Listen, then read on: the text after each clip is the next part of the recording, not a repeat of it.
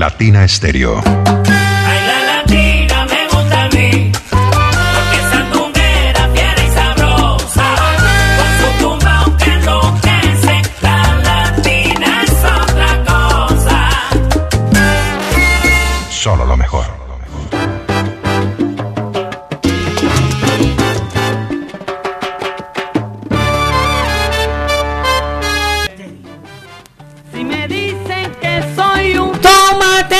Contestaré que recogiendo tomates sé que un día progresaré. Ahí nada más, eso es. Pero bueno, es un placer tenerlo por acá en nuestra casa salsera. Sabe que es bienvenido.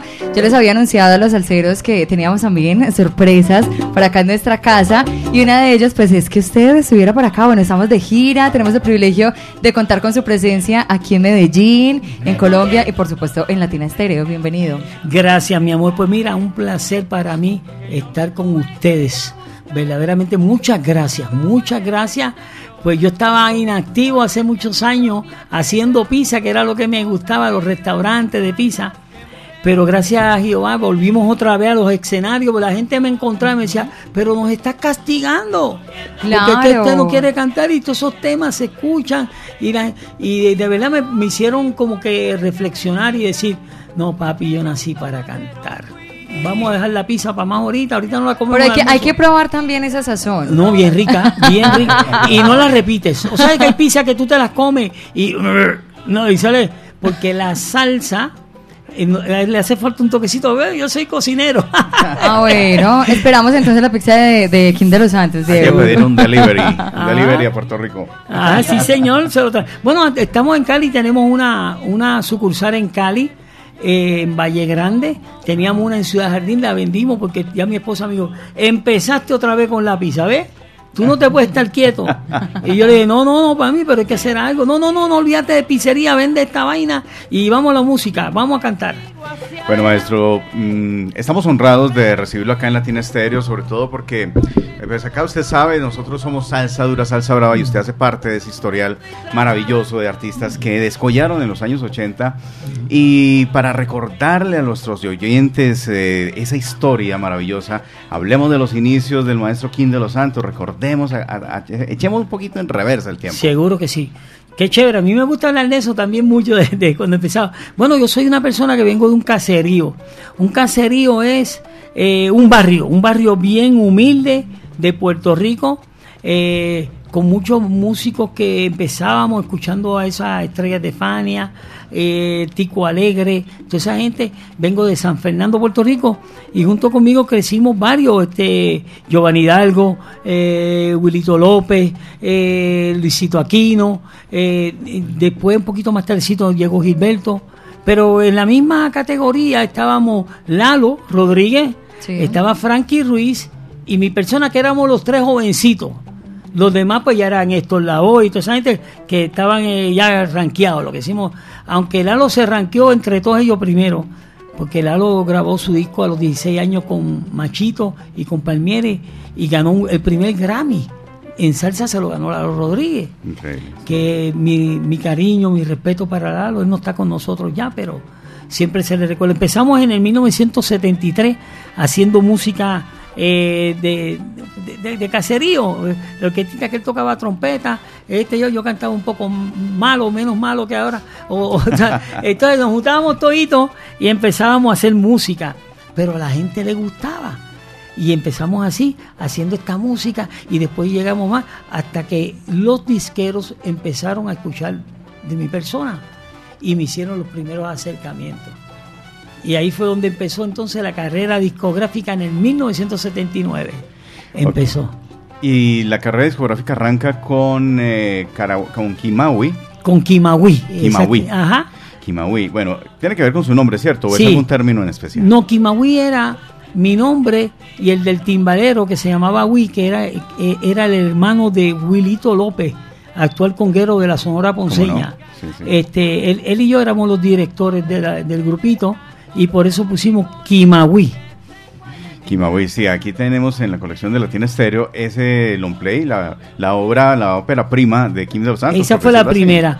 Este long play se grabó con toda la orquesta del Bobby Valentín, Increíble, buenísimo. menos el Bobby Valentín. O sea, Bobby pues se dio la orquesta, sí, ganaron la orquesta. Inclusive estaba también Pablo Rosario, bongocero de Larry Harlow. ¿Cómo no? Sí, lo hemos entrevistado Pablo. también. Sí, este, y, y, pues fue el primer disco que yo grabé, el primer disco muy nervioso, ¿me entiendes? Estaba yo bien nervioso un poquito, la afinación no es la mejor, no era la mejor, porque el primer disco, encontrarse con todas estas estrellas en un estudio de grabación, pues tú sabes, siempre, pero que la gente lo aceptó porque tenía mucho sabor, mucho swing.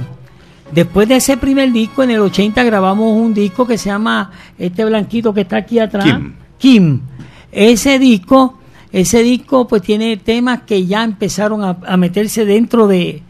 Ya aquí la cosa era diferente porque aquí entra en la película José Febles, el tremendo, arreglista de tremendo. Héctor Lavoe, de Pirecón, de trompetista. guitarrista. Y entonces él me coge y me dice, no, espérate, vamos a afinar esta vaina bien. Entonces para esa época salió también Luis Perico Ortiz. Y nosotros fuimos la orquesta que le hacíamos competencia a Luis Perico. Pues Luis Perico un arreglista impre- impresionante. Sí, sí, impresionante. Y salió con Rafael de Jesús. De patita, el perro con la gatita. Eso fue tremendo. Entonces nosotros salimos con la mona. Este, y salimos Gavilán, yo conozco bien tu maña, Gavilán. Hicimos ese, hicimos temas como Romance de Paso, que fue el que dio el palo, el que se metió a Colombia. Dígame usted, ¿quién es? Usted para criticarme, ¿quién es usted para decir? Con gusto quiero escuchar. Ese tema fue el que se metió. Pues ya ahí la gente ya creía, los salseros, ya entonces eh, Héctor, Ismael Miranda, oye, el chamaco canta, el chamaco canta. Entonces, pues ahí empezamos. Entonces no fue hasta el 1983 que sale el tema Tomatero. Ahí se sacó la pelota del estadio. Yo no tenía fe en el tema, porque cuando Don Tite Curé Alonso me dio estos temas, estos temas no eran para mí, estos temas eran para Héctor Lavoe. Él los escribió para Héctor Lavoe. ¿Qué pasa? Cuando él llega al estudio de grabación y le dice a Héctor, Héctor, te tengo estos temitas, así como hablaba Don Tite, tengo estos temas eh, que son para ti. Héctor le dice, maestro, ya yo terminé la producción. Así que, pues si usted quiere, podemos esperar a, seis meses y yo la próxima producción, porque antes grababan dos discos por año en Fania. Y Don Tite le dice, no, es que yo quería que, que lo sacara ya. Me dice, pero hay un muchachito, un flaquito que se llama Kim y él me imita mucho. Yo lo imitaba y canta muy bien, tiene sabor, tiene un temita que está sonando mucho en todos lados. Ah, sí, yo lo he oído. Y como al par de días voy caminando por la calle Serra, en Ajá, Puerto Rico, para abajo, y entonces cuando siento que me chiflan, y yo digo, ah, cuando miro así era el maestro Tite Curé Alonso llamándome, yo no lo creía. Yo miraba así para atrás, y yo, ¿será a mí? "Sí, Tú mismo, yo, sí, yo. Crucé para allá y dice, mira, yo tengo estos temitas aquí que se los canté a Héctor, pero Héctor terminó el disco y me dijo que te los diera a ti. Yo dije, wow. Cuando me dice, pues mira, este tema se llama Sortija de Fantasía. Una sortija de fantasía que ustedes saben que uno se la compra, pero donde tú sudes, esto se pone verde. Todo el dedo verde y eso. eh. Entonces, es de- se trataba de un amor que era una sortija de fantasía. Un amor que empezaba con mucho brillo y terminaba todo con hongo. Verde. De verde, Ay. verde, sí, ah, chévere. Bueno, me cantó ese tema, me gustó. Me cantó eh, el de Tu amor es un... Era parecido al periódico de ayer. Al periódico ayer parecía Tu amor es como una fantasía, tanto brillo al principio, pero ese señor es una cosa brutal. Bueno, me canta el segundo. Punto fuerte. El segundo tema me gustó más, porque era un tema de, de guapería, de caserío, de guerra. Se grababa antes que Máximo Chamorro, Juan González, Pa' Bravo yo, Quítate tú para ponerme yo, era la tiraera de los salseros. Y después pasó a ser tiraera de los reggaetoneros, esa estrategia. Sí, sí, y Fania empezó con tiraera, con Quítate tú. Y a mí me gustaba ese porque se decía, eh, me llaman el punto fuerte, vigilante. Soy el punto fuerte, mm, yo no soy de los de adelante, mm, no le temo ni a la muerte. Conmigo tú no te metas, porque soy el punto fuerte. Me llaman el punto. ¿Sabes? Un swing bien bravo, con un montuno. Y yo, wow, ese sí este paro. Y entonces después me dice, y este que se llama el tomatero. Yo escucho el tema, tomatero. Viene, me canta, si me dicen que soy un tomatero, con, con ese sabor del maestro. Y yo por dentro decía, pero ¿qué tengo que ver yo con tomates? ¿Sabes? Porque es que esto es un tema de, de verdura y de vegetal y cosas que esto no va a gustar. Esto, por dentro, no, no falta respeto. Cogí los tres temas, se los doy a don Jorge Milet para que los arregle. Y don Jorge me lleva los tres arreglos. Me dice, mira, este sorteo de fantasía está bueno, güey, bueno, este punto fuerte es buenísimo, pero este, tomatero, que usted está escuchando a fondo, este es el que te va a pegar a ti. Yo no tenía fe, yo, uy, Dios mío, otra vez. Bueno, vamos al estudio a grabar, vamos a grabar. Llega Papoluca en el piano, todo este elenco que está en ese, en ese álbum. Y yo sacándole el cuerpo al tema, digo, bueno, grabamos los primeros siete temas. Y el último tomatero, lo dejé para último. Ya cuando se graba el tema, entro yo a la cabina de grabación donde está Papo Luca y le digo, Papo, este disco está como lento, vamos a sacarlo de este tema, vamos a sacarlo del disco. Y el man se vira así, me mira y me dice, aquí el único lento eres tú, salte de aquí, que este es el mejor tema que tiene este disco. Yo de verdad, ya bueno, me quedé callado, me fui como un perrito regañado, por el rabito ya tú sabes. Y me voy entonces, ¿qué sucede? Vamos a buscar los discos a Nueva York, ya los prensaron y nos entregan un montón de cajas de discos y que fuimos a un camión. Y yo decía por dentro, ¿cómo está el disco para votar aquí? Esto, esto no se va a vender nada. Esto, bueno, imagínate uno solo, Pulmón Record, que era la pulmón y que se hacían las cosas. Y cuando llegamos a Puerto Rico le doy el, el disco a Tony Conga, promotor de Fania, que me estaba ayudando mi amigo. Me dice, vamos a escucharlo, van, pusimos un disco, entonces empezó van a hacer las cositas que uno antes, ya no hace las cosas que hacía antes, ¿tú me entiendes? Entonces, pues, Ran estaba ahí, entonces cuando escucha todo el disco, me dice, yo le digo, mira, Juan González, yo le, ¿qué tú crees Juan González? O Luciano Ortega, o el cartero, me dice, ninguno, aquí el tema es el tomatero. No, otra vez. Oye, mi hermano, el hombre se fue a hacer promoción eh, y hace su promoción como a las dos semanas el disco revienta en todas las emisoras y todas aquellas cajas de discos se vendieron. Yo no lo creía. Entonces se mandaron a hacer más discos y ahí fue donde empezó a meterse para Colombia, Panamá, Venezuela, para todos lados. Y me decían, tú estás pegado en Colombia con tomatero. Y yo no lo creía. Imagínate, yo de un caserío pobre. Y ahí fue que empezó. Ya yo no me ganaba 30 pesos en el baile, 30 dólares ya me daban 500, 700 en aquella época. ¿Tú me entiendes? Entonces ahí este fue el tema que realmente me catapultó. Después vinieron Dice Antón, después vino muchos temas buenísimos, como Háblame en la cama, lo de salsa erótica que fue en los 90.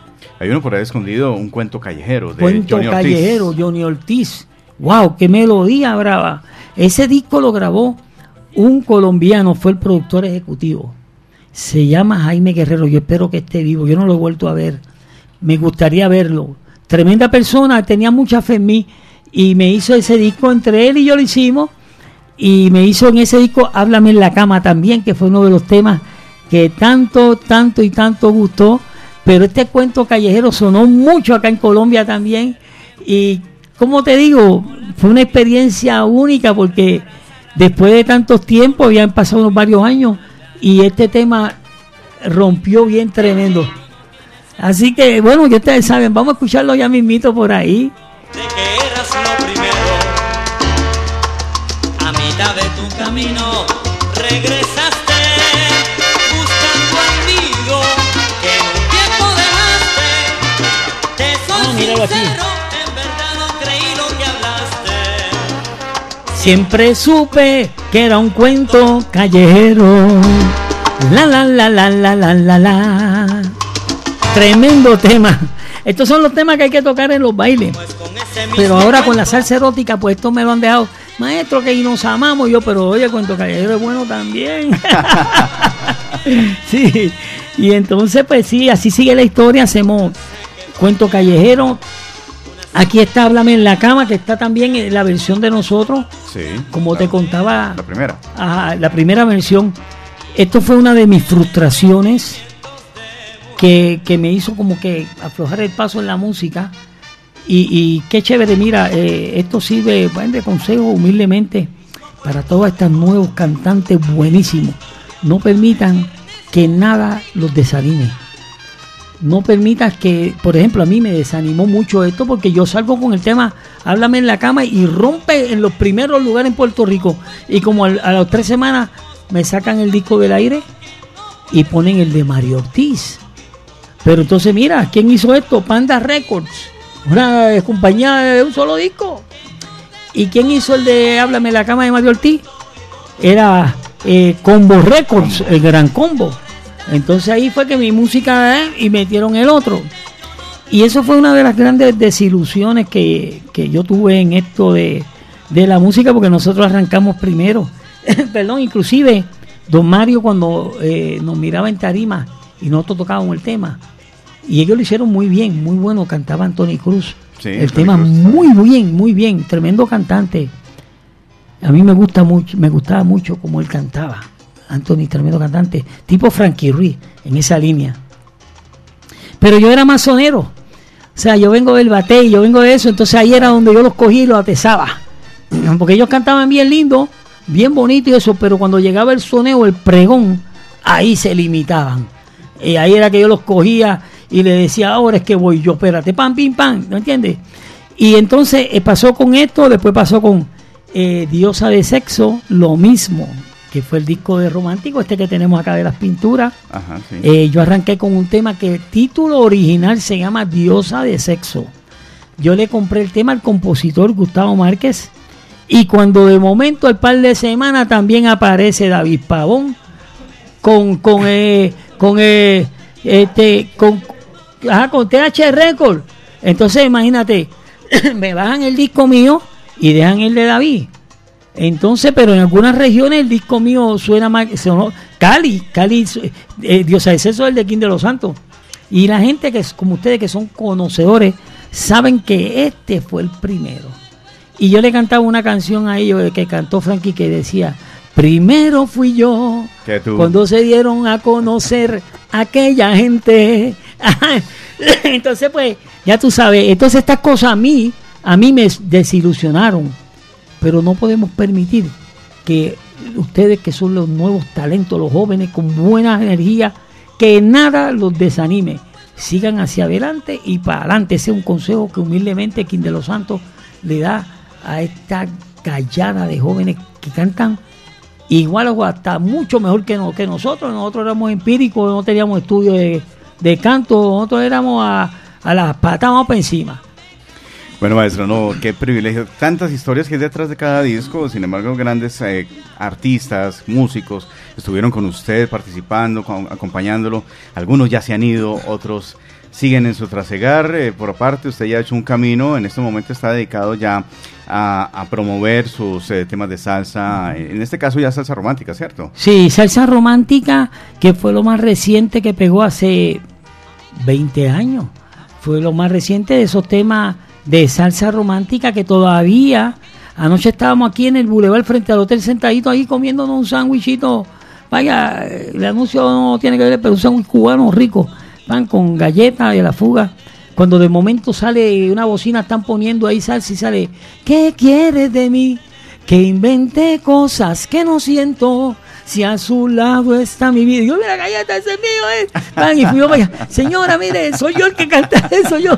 Y la señora, mira, de verdad. Y, o sea, todas esas cositas Maravilla. son las que te dan el ánimo. Pues ya yo estoy cansadito, ya yo tengo 65 años. Y aunque la gente me dice, no, pero te ves bien por fuera. Si nos miramos por dentro con rayo X, la cosa no es la misma. Pero El Chévere. espíritu sigue joven. Sigue joven, yo siempre sigo alegre, sigo eh, contento. Yo, para mí, mi vitamina es la gente. O sea, yo llego a un baile y a veces llego, pero yo siempre me llevo mi Motrin 800. ¿Por qué? Porque cuando termino, termino de que le digo a mi esposa, empújame, empújame.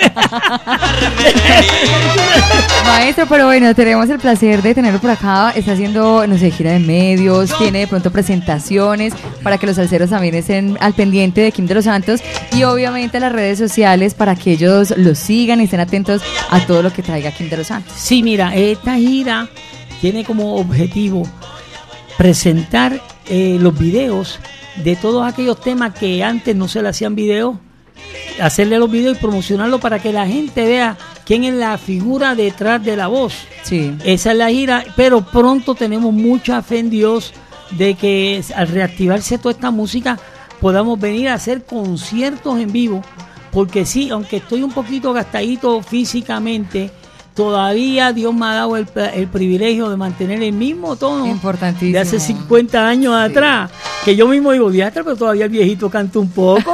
¿Tú me entiendes? Entonces, este, queremos llamarle toda esta melodía, todo este cariño. eh, o sea, ¿cómo se le puede pagar a un público que me ha apoyado tanto durante 50 años? Pues es cantándole. Y el tiempo que Dios me regale de vida, quiero dedicárselo a mi gente y a la tarima, a la salsa. Y precisamente, qué pena Diego, maestro, por acá los salseros nos escriben a través del WhatsApp. Camilo Turca dice, qué lindo maestro escucharlo hablar, escuchar sus historias.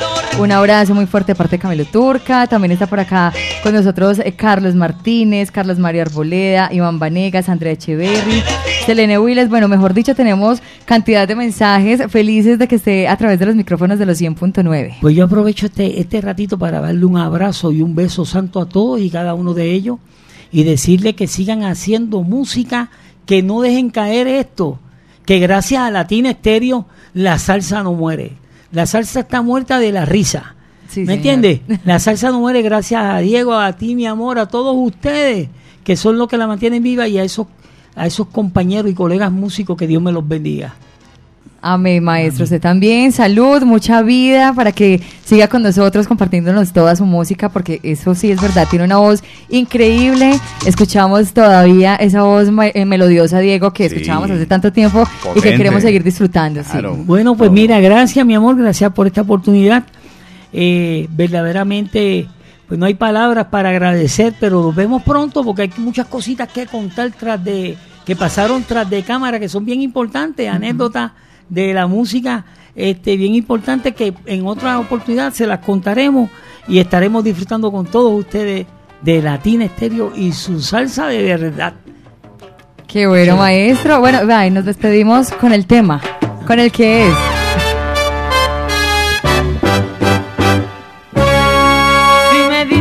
Soy un tomatero, contestaré que recogiendo tomates sé que un día progresaré.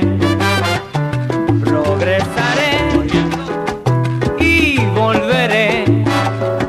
Y con dinero yo un día progresaré y volveré. Y con dinero yo un día un terrenito me compraré.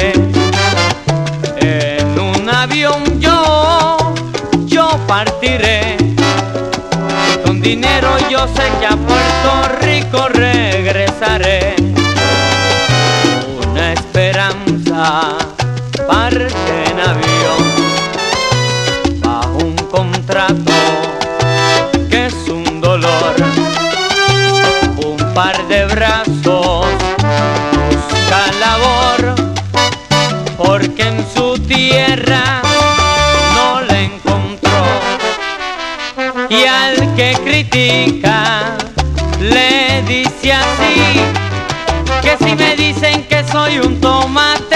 contestaré.